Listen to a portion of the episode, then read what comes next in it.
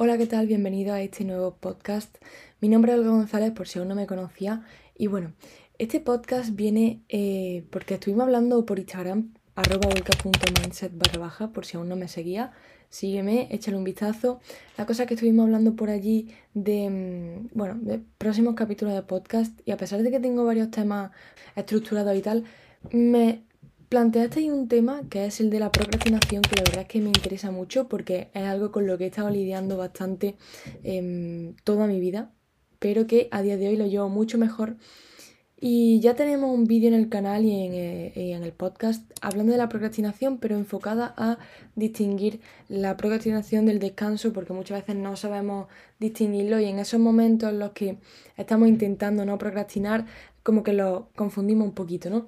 Pero quería enfocar la procrastinación más a explicaros el por qué eh, llegamos al punto de la procrastinación y cómo podemos evitarlo.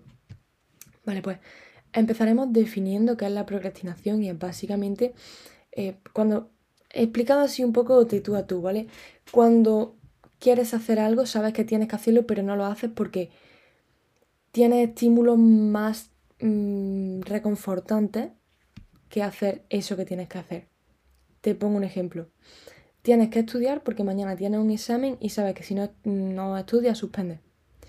Pero es mucho más reconfortante a corto plazo estar durante horas deslizando TikTok. ¿Vale? Ese sería un ejemplo súper claro de procrastinación que estoy segura de que te ha pasado alguna vez. ¿De dónde viene la procrastinación? ¿De dónde viene eso de, de querer evadir eso que tenemos que hacer? Fundamentalmente de la pereza. O sea, nos da pereza ponernos a estudiar, nos da pereza ponernos a trabajar, nos da pereza ponernos a leer, nos dan pereza muchas cosas. Y como nos da pereza, sabemos que lo tenemos que hacer, pero mm, buscamos esa satisfacción a corto plazo, esa inyección de dopamina que no encontramos en la acción que tenemos que realizar. Entonces, nos da pereza.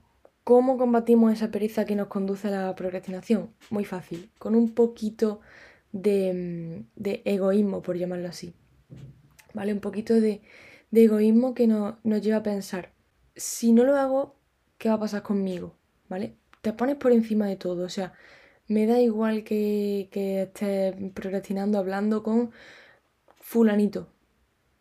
Para fulanito a lo mejor la conversación es súper inspiradora, ¿vale? Porque mm, a lo mejor fulanito ya ha terminado de estudiar, a lo mejor fulanito está en su tiempo libre, lo que sea. Pero para ti no, o sea, para ti, por mucho que te esté gustando esa conversación, realmente no te está gustando, estás evadiendo lo que tienes que hacer.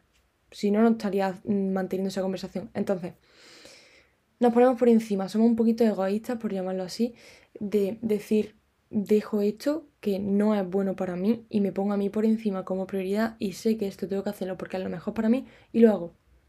No cuestiono nada más, o sea, lo hago porque tengo que hacerlo porque es lo mejor para mí y exclusivamente para mí. Lo que sea mejor para ti es lo que tienes que hacer.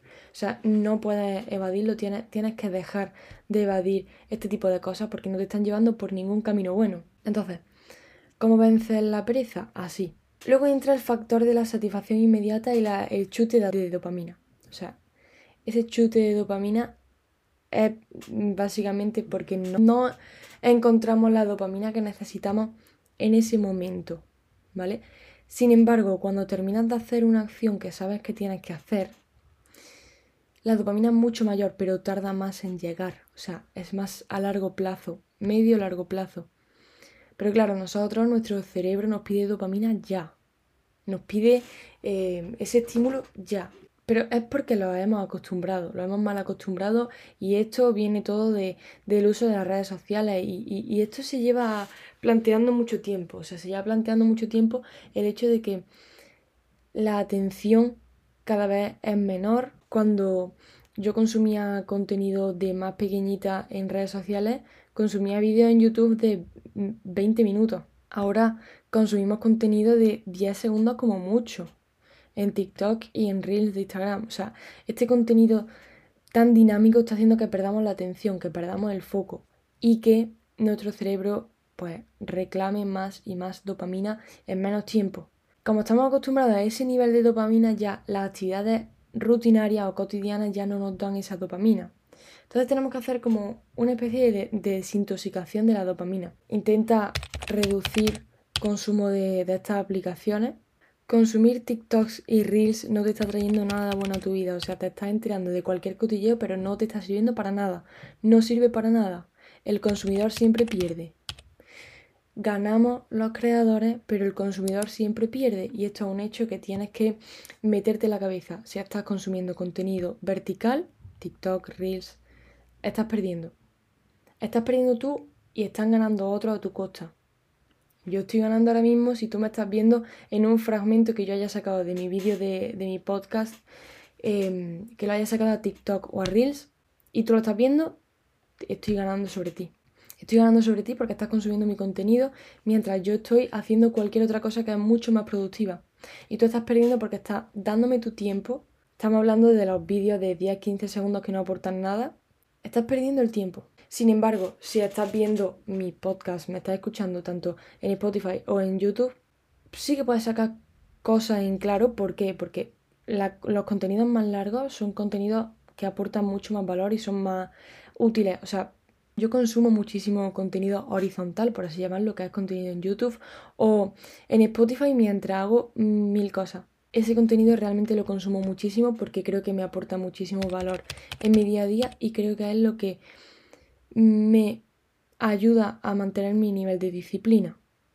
Si los TikTok que estás viendo, los Reels que estás viendo, no te aportan ese aumento de motivación o de disciplina, recorta ahí porque es que no te están sirviendo para nada, simplemente para procrastinar. Entonces, hacemos esa desintoxicación de dopamina y eso va a hacer que como que nuestro cerebro requiera menos. Y ese mm, menor nivel de requerimiento se puede suplir con finalizar una tarea que nos lleve a lo mejor más tiempo, pero que luego la terminamos y nos sentimos bien. Tienes que tener muy claro que la dopamina tiene que venir de actividades que terminamos a lo largo del tiempo y no de encender una pantalla y deslizar. Eso es un concepto muy importante que tienes que entender y que tienes que llevar a cabo. No solo sirve con que lo entiendas, evidentemente. Ya que sabes lo que es la procrastinación, de dónde viene y cómo podemos engañar a nuestro cerebro de cierta forma para evitarla, te voy a dar un tip que a mí me ha ayudado muchísimo para mm, dejarme de procrastinación al completo. Porque una cosa es que nos desintoxiquemos de dopamina instantánea, pero eso no quiere decir que vayamos a hacer todas las tareas que tenemos que hacer en el momento. Entonces, ¿cómo cumplimos con todas nuestras obligaciones? Un método que a mí me ha servido muchísimo es escribir todas las tareas que tengo que hacer y a poder ser ordenándolas en orden de prioridad valga la redundancia. Tengo aquí a mi lado una libreta en la que tenemos pues todas las tareas que tengo que hacer en mi día a día y las tengo ordenadas, ¿vale? Y simplemente tengo que ponerle un tic a las que voy haciendo a lo largo del día. Esto ayuda muchísimo porque te sientes mucho mejor al ver que vas completando actividades. O sea, tú lo vas viendo y vas diciendo, venga, siguiente, siguiente, siguiente, siguiente. También tenemos que reprogramarnos mentalmente y desde el primer momento que nos despertamos por las mañanas. Esto viene con una base de dormir bien, dormir las horas que necesitemos.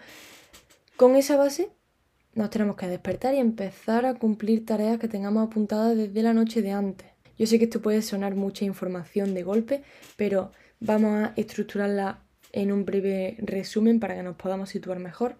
Y sería, tu día no tiene que empezar ese mismo día, sino la noche de antes antes de acostarte el día anterior, planifica todo tu día siguiente, planifica las tareas que tienes que hacer y los objetivos que tienes que cumplir. Una vez que lo tienes planificado, te vas a dormir. Al día siguiente te levantas y apenas que te levantas, te levantas. O sea, te levantas de la cama y empiezas a cumplir objetivos. Si haces eso, es que no vas a procrastinar y mucho menos si te levantas temprano. Si madrugas para cumplir objetivos, es que no vas a procrastinar porque vas a decir, me estoy quitando horas de sueño para cumplir mi objetivo. No me voy a quedar en la cama mirando TikTok. O sea, eso es algo que yo he conseguido a base de madrugar. Yo me levanto a las 5 de la mañana y evidentemente si me levanto a las 5 de la mañana para ver TikTok y, mm, empezar a hacer cosas productivas a partir de las 6, pues para eso me despierto a las 6 directamente. Entonces yo me despierto a las 5 y empiezo a tachar objetivos. Ya sea el objetivo subir o editar varios vídeos, grabar un podcast, grabar tres, em, grabar algunos cursos que estoy haciendo para diversos públicos objetivos, que eso ya os hablaré más adelante de ello, O si es eh, escribir un nuevo libro, da igual. Tengo que ir tachando objetivos. Y en esto básicamente se resume todo lo que yo hago para, para cumplir todos mis objetivos y evitar la procrastinación. Son herramientas que a mí me están ayudando muchísimo y vengo de ser una persona que procrastinaba muchísimo. O sea, era la persona que más procrastinaba en este mundo. Probablemente eh, estaría en el top de las personas que más procrastinaban. Yo era de esas personas que tenía examen al día siguiente y no estudiaba hasta las 10 de la noche. Era de esas personas que dejaban todo, absolutamente todo, hasta el último día. También me autoconvencí de que trabajaba mucho mejor bajo presión, entonces ya era como una cosa junto a la otra, entonces no me sentía capaz de trabajar sin estar presionada, pero he descubierto que sí que soy capaz, que trabajo mucho mejor y que trabajo mucho más cómoda. Entonces, te recomiendo muchísimo que implementes estas herramientas, considero que te van a ayudar, considero que te va a servir para salir de ese bucle de procrastinación del que no consigues salir. Estoy segura que te está costando muchísimo si has llegado hasta este momento del vídeo del podcast. Necesitas una solución ya. Así que implementa todo lo que te he dicho. Planea el día, la noche anterior. Duerme bien. Levántate de la cama de un salto. O sea, tienes que buscar objetivos en tu vida que te hagan levantarte de la cama de un salto. Eso también te va a ayudar a no procrastinar y, luego ponte a cumplir objetivos, ponte a poner tics al lado de las tareas que te has propuesto. Hazlo durante una semana y vas a ver cómo te sientes mucho mejor, vas a ver cómo mm, tu confianza también sube porque estás cumpliendo con todo lo que te estás proponiendo. Y además, si esto lo alargamos un poquito más en el tiempo, también vas a ver como muchos objetivos que tenías se van cumpliendo y como muchas metas que te estaba proponiendo a lo mejor más a largo plazo las ves mucho más cerca, porque estás cumpliendo con los pasitos que tienes que llegar, que tienes que llevar para llegar hasta ahí, perdón. Así que nada, espero que te haya ayudado un poquito este vídeo, que te haya ayudado a entender la procrastinación y cómo resolverla. Y nos vemos en el siguiente vídeo o nos escuchamos en el siguiente podcast.